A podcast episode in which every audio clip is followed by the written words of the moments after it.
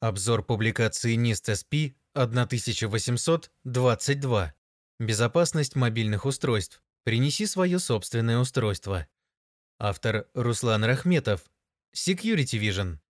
Массовый переход сотрудников на удаленную работу во время пандемии сопровождался беспрецедентным ростом количества личных устройств, смартфонов, ноутбуков, подключенных к корпоративным сетям.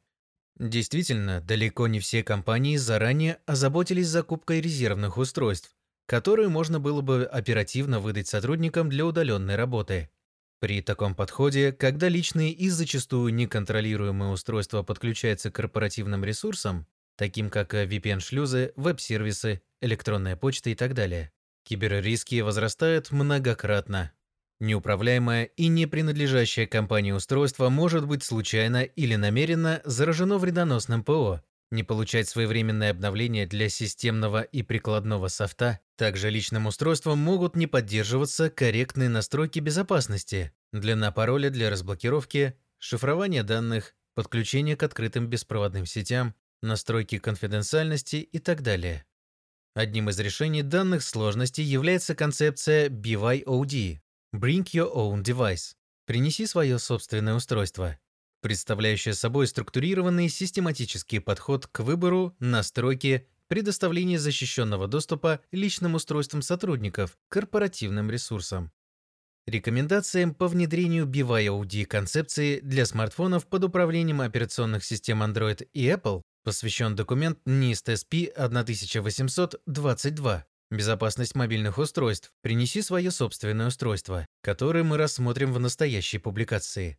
Итак, документ NIST SP 1822 предлагает рекомендации по использованию BYOD концепции для обеспечения защиты конфиденциальных корпоративных данных от несанкционированного доступа при утере или краже устройств, смартфонов под управлением операционных систем Android и Apple снижение риска нарушения конфиденциальности персональных данных сотрудников при использовании смартфонов, повышение кибербезопасности мобильных устройств и приложений путем применения специализированных технологий, снижение киберриска несанкционированного доступа к корпоративным данным путем разделения личной и рабочей информации, улучшение контроля состояния устройств для выявления компрометации конфиденциальных данных и самого устройства, а также своевременного уведомления пользователя о таких фактах.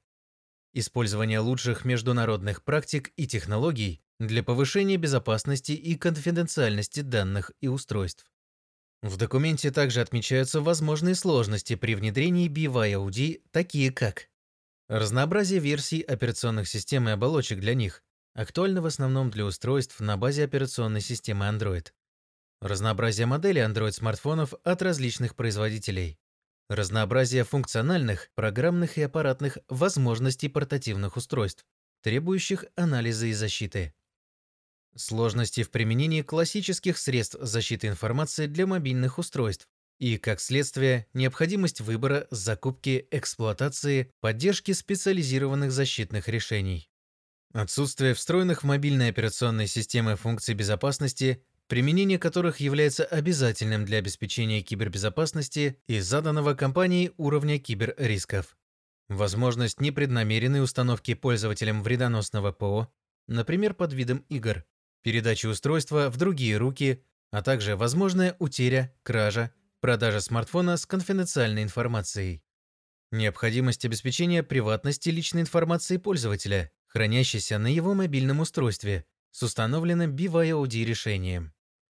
Внедрение BYOD рассмотрено в документе NIST SP 1822 на примере типовой организации, целями которой при использовании концепции использования личного устройства для служебных нужд могут быть отделение личной информации от рабочей путем разграничения информационных потоков между рабочими и личными приложениями, шифрование данных при передаче через потенциально небезопасные сети путем построения VPN-туннеля и аутентификации по сертификатам, Выявление уязвимых приложений, установленных пользователем, с последующей временной блокировкой доступа к корпоративным ресурсам до удаления или обновления таких приложений.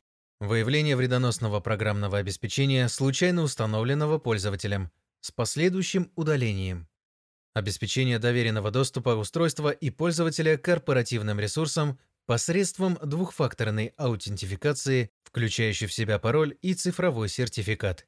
Контроль и ограничение сбора информации об устройстве и его использовании сотрудникам со стороны BYOD-системы. Реализовать данные цели предлагается путем применения следующих технологий и подходов. Первое. Среда доверенного выполнения. Среда доверенного выполнения – это среда обработки и выполнения команд, защищенная от несанкционированного изменения и подмены, гарантирующая подлинность исполняемого кода, целостность состояния исполнения процессора, регистров, памяти, устройств ввода-вывода, а также конфиденциальность данных, команд и состояние исполнения в постоянной памяти. Данная среда защищает устройство от выполнения кода с ошибками целостности, то есть, вероятно, несанкционированно модифицированного или подмененного, что помогает обеспечить информационную безопасность при запуске пользователем произвольных приложений. Второе. Система корпоративного управления мобильными устройствами. Enterprise Mobility Management, EMM. EMM-решение позволяет управлять некоторыми функциями смартфонов, прошедших процедуру регистрации в корпоративной BYOD-системе.